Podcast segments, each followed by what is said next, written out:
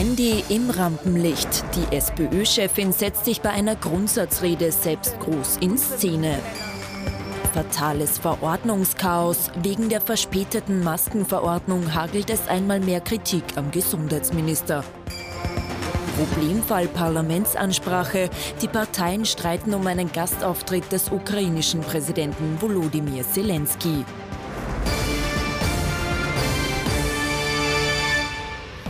Schön, dass Sie wieder mit dabei sind. Herzlich willkommen zu unserem Wochenrückblick am Sonntagabend. Hier ist ATV Aktuell die Woche. Mit dabei unser Politikexperte Thomas Hofer. Schönen guten Abend. Schönen guten Abend, Herr Knapp. Und äh, Sie wissen es ja, die Infektionszahlen sind nach wie vor sehr, sehr hoch. Deswegen bleiben wir auf Distanz, deswegen zugeschaltet. Unser Meinungsforscher Peter Heik, auch Ihnen einen schönen Sonntagabend. Schönen guten Abend. Erstes Thema heute bei uns, ganz aktuell, die sogenannte Kanzlerinnenrede der SPÖ-Chefin Pamela Rendi-Wagner, lange angekündigt. Heute hat sie stattgefunden. Wir werden die Rede gleich im Detail analysieren. Jetzt schauen wir mal ganz kurz rein in diese Rede. Und Pamela Rendi-Wagner hat für diesen Auftritt auch ganz ordentliche Unterstützung bekommen. Fünf Ex-SPÖ-Kanzler waren heute mit dabei. Eigentlich geht es ja um sie, Pamela Rendi-Wagner, die rote Frontfrau, die nach der nächsten Wahl ins Bundeskanzleramt will. Und doch macht sie bei ihrer Veranstaltung fünf Männern den Hof. Den Ex-SPÖ-Kanzlern Wranitzky, Klima, Gusenbauer, Feimann und Kern, die erste Reihe fußfrei ihrer Rede lauschen. Das hat es noch nicht gegeben.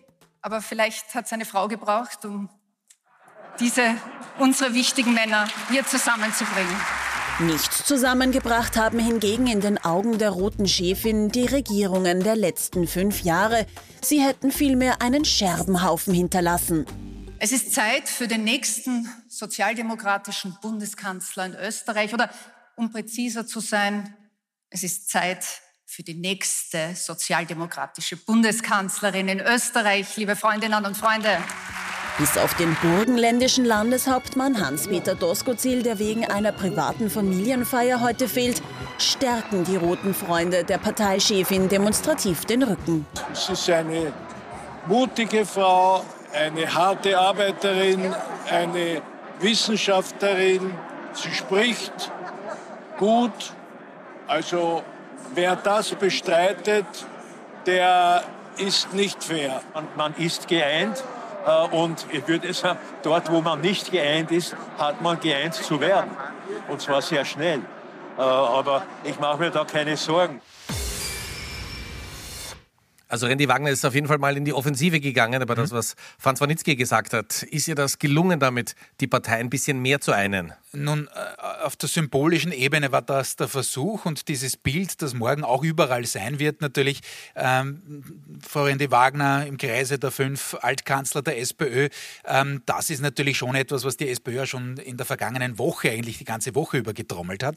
Das macht schon Eindruck, aber wir haben uns Tropfen wieder einmal, muss man sagen, der burgenländische Landeshauptmann hat sich äh, dafür nicht bereit gefunden aufgrund des Geburtstags äh, seiner Frau. Tausend Rosen, aber äh, es ist natürlich das schon eben so ein kleiner Klecks wieder in diesem Bild. Wobei ich schon eines dazu sage. Ich glaube, dass seine Strategie, nämlich Doskozils, auch wenn er sehr oft und völlig richtig auch den Finger in die Wunde legt, diesmal schon wieder, und wir kommen heute noch dazu, ähm, wegen der verhinderten Rede des Herrn Zelensky im, im Nationalrat, ähm, muss man sagen, dass er seine Strategie so wählt, dass er sich eher selber schadet als Frau Rendi Wagner. Und wenn man heute ein bisschen so durch die Reihen geschaut hat bei der Sozialdemokratie, hat man schon gesehen, ähm, dass äh, es jetzt nicht die Jubelstürme waren und die werden es wohl auch nicht mehr werden, aber Frau Rendi Wagner hat eine größere Chance, Kanzlerkandidatin noch einmal zu werden nach 2019 als davor. Warum? Weil der, der es wirklich entscheiden wird im Hintergrund, nämlich der Wiener Bürgermeister, ähm, ihr wahrscheinlich nicht so in die Parade fahren wird, wie er das zu Beginn ihrer äh, Obfrauschaft gemacht hat. Ähm, insofern, wie gesagt, die Entscheidung ist noch nicht final gefallen. Sie hat viele Rückschläge, muss man sagen, hinnehmen müssen. Äh, das letzte Parteitagsergebnis war unterirdisch, das war so. Aber es könnte aus Mangel an Alternativen und eben aus Mangel an, an Bereitschaft von Seiten der Wiener SPÖ, da jemand anderen äh, zu bringen, durchaus dazu kommen, dass sie da ins Kanzlerinnen für die SPÖ geht. Herr Heil, ganz kurz Ihre Analyse vom Auftritt von Pamela Rendi-Wagner. Hat sie jetzt auch mal parteiintern klargestellt, wenn, dann bin ich die Spitzenkandidatin? Naja, das hat sie ja schon eigentlich seit längerer Zeit klargestellt. Äh, die, die Frage war immer, stärkt man ihr so weit hingehend den Rücken, ähm, dass das auch nach draußen ähm, transportiert werden kann. und äh, gleich dazu kommen, aber auch die derzeitigen Umfragedaten ähm, stärken sie. Und äh, damit hat sie natürlich jetzt eine, eine, eine neue Basis, eine neue Qualität erreicht. Und eine Qualität, die sie schon immer ins Rennen gebracht hat, das waren ihre sogenannten Nehmerqualitäten oder Steherqualitäten. Sie hat ja tatsächlich viele, ähm, viel Kritik, viele Schläge ähm, auch innerhalb der Partei ähm, einstecken müssen. Ähm, und äh, dementsprechend ähm, hat sie sehr, sehr lange durchgehalten und dürfte jetzt möglicherweise die Erfolge dieser, dieses Beharrens ähm, einfahren können. Herr jetzt gibt es aber doch Kritik auch äh, an dem Zeitpunkt, weil es ja eigentlich keinen Anlass gibt. Äh, und die SPÖ kann auch nicht bestimmen, wann die nächsten Wahlen sind. Ist jetzt die Gefahr, wenn die Regierung trotzdem hält, dass man, um bei einem Fußballerbild zu bleiben, diese Rede zwar so schön war und mal kurzzeitig für Aufmerksamkeit gesorgt hat, aber der nachfolgende Eckball brachte dann doch nichts ein? Ja, na klar gibt es die Gefahr. Das ist logisch und das spricht auch sehr viel dafür. Äh, die jüngsten Umfragezahlen vom Kollegen Hayek haben ja auch dazu geführt, also jetzt nicht ursächlich, aber doch, dass die Regierung bestärkt ist in dem Ansinnen, dass man diese Regierung eben noch weiterleben lässt. Dass sie, äh, wenn schon nicht bis 2024, dann doch bis 2023 äh, wirklich fortgeführt werden kann. Äh, und insofern ja, kann sein, dass das zu früh war, aber ich drehe es mal um, wenn sie weiterhin nichts gemacht hätte in die Richtung. Denn da war schon auch der innerparteiliche Druck von wegen, sie ist da nur zum Thema Pandemie draußen, sie ist da als Expertin positioniert, aber müsste eigentlich viel mehr machen bei anderen Themen. Insofern fand ich das von der Positionierungsstrategie der SPÖ schon richtig. Äh, es ist halt trotzdem das Problem, dass immer wieder äh, solche Fauxpas passieren, wie die äh, rund um die Rede des Herrn Zelensky. Ähm, es ist immer wieder das Problem, dass man natürlich durchschimmern sieht, dass viele Parteigranten, abgesehen vom Herrn Doskozil, ihr es einfach nicht hundertprozentig zutrauen. Aber noch einmal, aus ihrer Sicht, glaube ich, war das schon schlüssig, dass sie jetzt diesen Schritt versucht hat zu gehen. Und eben, wie gesagt, mit dem Flankenschutz, das ist vom Marketingtechnischen schon richtig gedacht. Gut, dann würde ich vorschlagen, schauen wir gleich zu den Zahlen, schauen wir gleich zu Peter Heik. Wie schaut es denn aktuell mit der Sonntagsfrage aus? Wer liegt momentan in Führung? Also wir haben die Sonntagsfrage für die Kollegen von heute abgefragt und wie Sie jetzt im Insert sehen, da hat die Sozialdemokratie doch einen relativ deutlichen Vorsprung. Dieser Trend hat sich schon abgezeichnet und, und wurde fortgeführt. Vor zwei Wochen für das Profil hatten wir die Sozialdemokratie bei 27 Prozent, jetzt bei 29.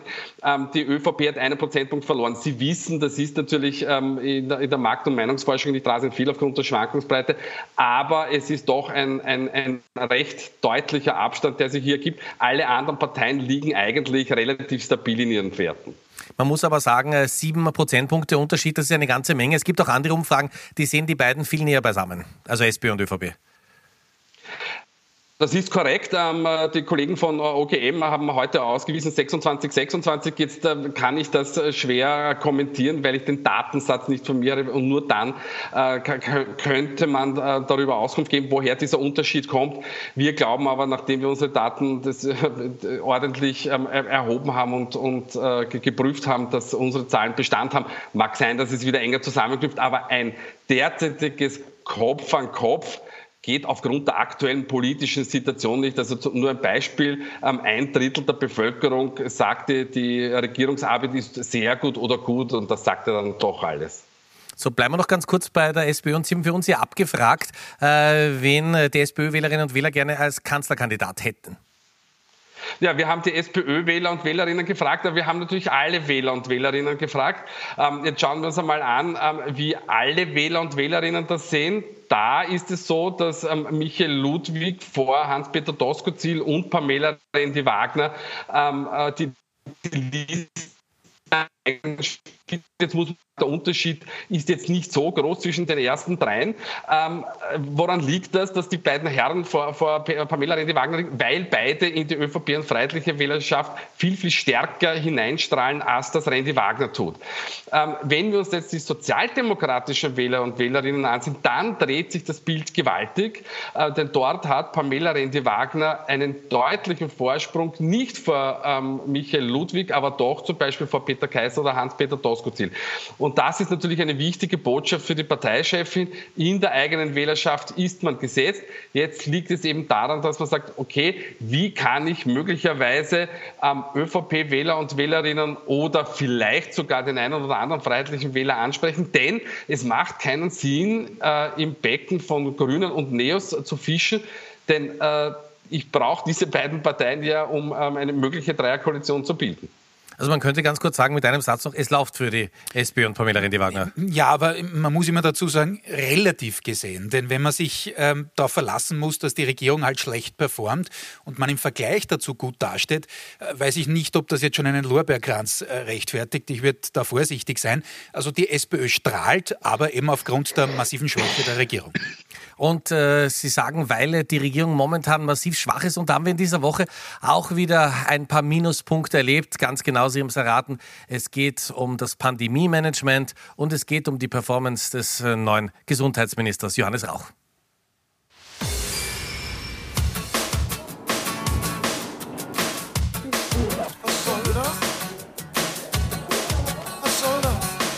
Mittwoch, der 23. März. In Innenräumen sollte ab diesem Tag wieder Maskenpflicht herrschen.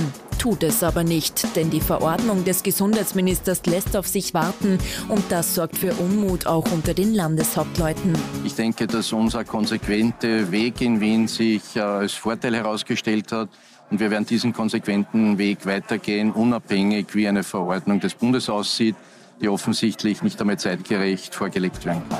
Und eben weil die Verordnung nicht zeitgerecht da ist, möchte Ludwigs schwarze Landeshauptfrau Kollegin Johanna Mickelleitner lieber gar nichts sagen. Nein, das macht es jetzt nicht. Der, der Herr Minister ist neu. Zeitgleich im Bundeskanzleramt erscheint nach dem gemeinsamen Ministerrat nicht der neue Minister, sondern nur seine Kollegin Elisabeth Köstinger, die betont, Aktuell arbeitet der Gesundheitsminister an den letzten Details der Verordnung. Ich gehe davon aus, äh, dass sie heute auch veröffentlicht wird. Hinter den Kulissen scheint es da koalitionsintern aber noch immer intensive Diskussionen zu geben.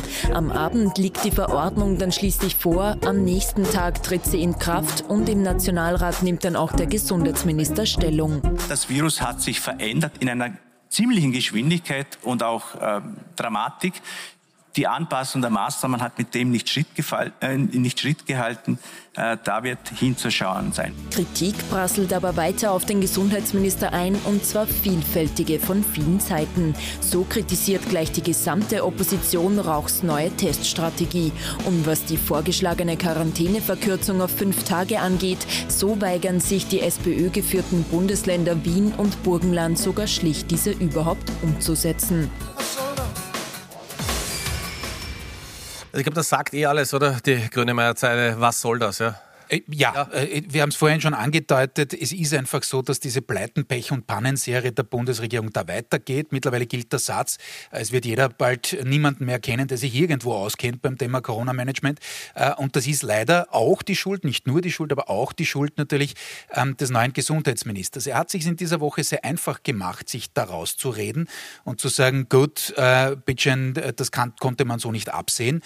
Jetzt sind die Zahlen noch deutlicher gestiegen, als das in den Prognosemodellen Fällen da war, aber auch dieses Plateau das man immer gesagt hat und immer in Aussicht gestellt hat von Seiten der Expertinnen, ähm, war äh, dazu Anlass, äh, dass sich viele Gesundheitsleute gesagt haben, so das kann sich so nicht ausgehen. Das heißt, man hat viel, viel zu früh gelockert, der Gesundheitsminister hat sich zu einfach gemacht und es ist noch etwas dazu gekommen, nämlich dieser übliche Hickhack innerhalb der Bundesregierung.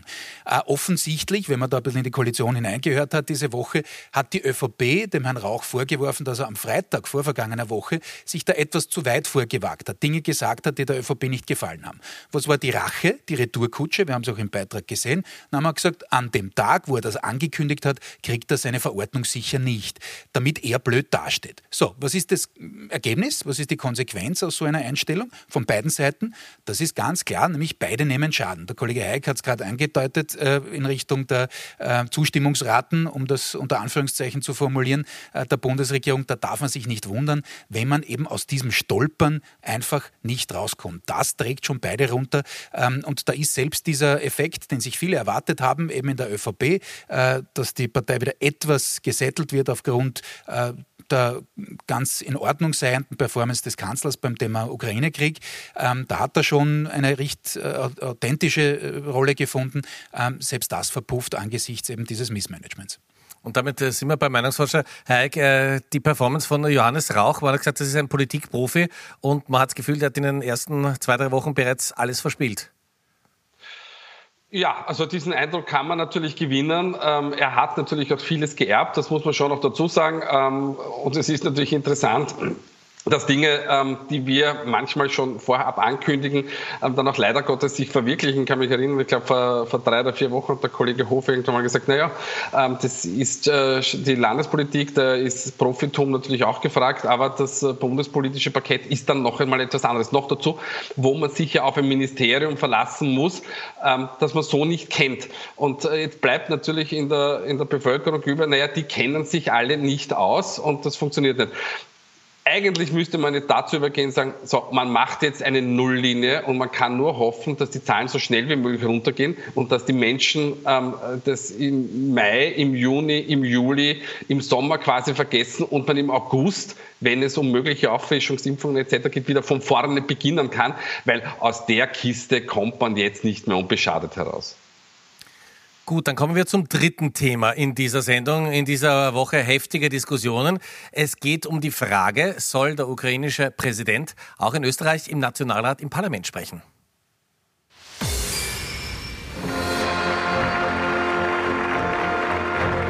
Standing Ovations in Frankreich, Deutschland, Italien und dem Vereinigten Königreich. Ein Land nach dem anderen empfängt den ukrainischen Präsidenten Volodymyr Zelensky digital im Parlament. Auch beim EU-Gipfel in Brüssel wird er per Video zugeschalten. Das wünschen sich die Neos auch für Österreichs Hohes Haus ganz klar, dass wir als Österreich uns auf eine Seite stellen müssen. Und das ist die Seite des Friedens, das ist die Seite der Freiheit, das ist die Seite der Demokratie und das ist die Seite dementsprechend der Ukraine. Und dementsprechend bin ich überzeugt davon, dass der Präsident Zelensky genauso wie in vielen anderen Parlamenten er schon geredet hat, auch die Möglichkeit haben sollte, dass er bei uns redet. Nicht reden lassen möchte ihn die FPÖ. Wir würden das auch für Putin nicht haben wollen oder für irgendeine andere Kriegspartei. Also es gibt keinen Platz im österreichischen Parlament, um dort eine Rede Rede zu halten, sondern es gibt einen Verhandlungstisch in Wien. Bedenken wegen Österreichs Neutralität hat zuerst auch die SPÖ. Die Sozialdemokraten rudern zurück, äußern aber letztlich keine klare Meinung, sondern verweisen auf ÖVP-Parlamentspräsident Wolfgang Sobotka. Wir waren nie dagegen, es ist dann behauptet worden, äh, wenn der Herr Präsident äh, den ukrainischen Präsident einlädt, äh, dann werden wir da nicht dagegen sein und werden uns auch an der Debatte beteiligen. Keine Debatte gibt es am Montag in Brüssel für ÖVP-Verteidigungsministerin Claudia Tanner, ob Österreich sich als neutrales Land bei der neuen EU-Eingreiftruppe beteiligen wird.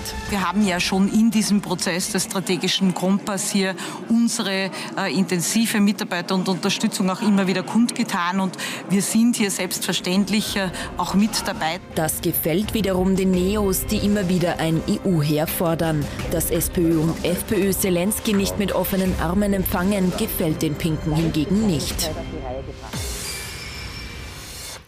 Wenn wir uns jetzt einfach nur die Kommunikationslinie anschauen, muss man sagen, ganz, ganz klar, ÖVP, Grüne positionieren sich Neos ganz, ganz offensiv.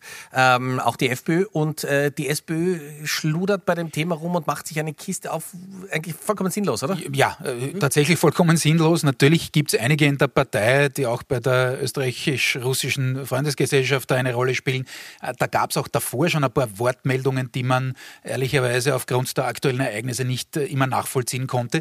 Und das war natürlich eine dieser Peinlichkeiten, die ich ich äh, bei unserem ersten äh, Thema heute angesprochen habe, dass die SPÖ da nicht Tritt findet, dass noch dazu die außenpolitische Sprecherin, das ist nämlich die Parteichefin, da einfach schon klar sagen muss, selbstverständlich äh, kann der ukrainische Präsident da reden. Ja, der hat es, Sie haben es im Beitrag gehabt, auch schon an anderer Stelle gemacht. Also das war auch nach außen hin eine Peinlichkeit.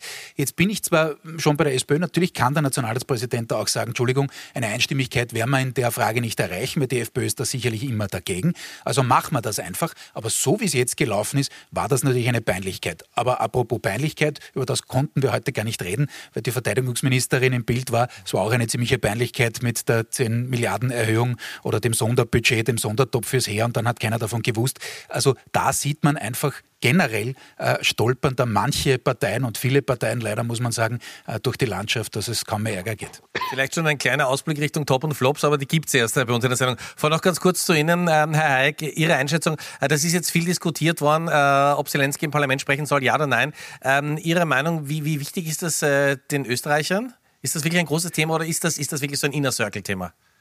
Na, das ist eine Petitesse äh, auf, auf, gut, äh, auf gut Französisch. Ja.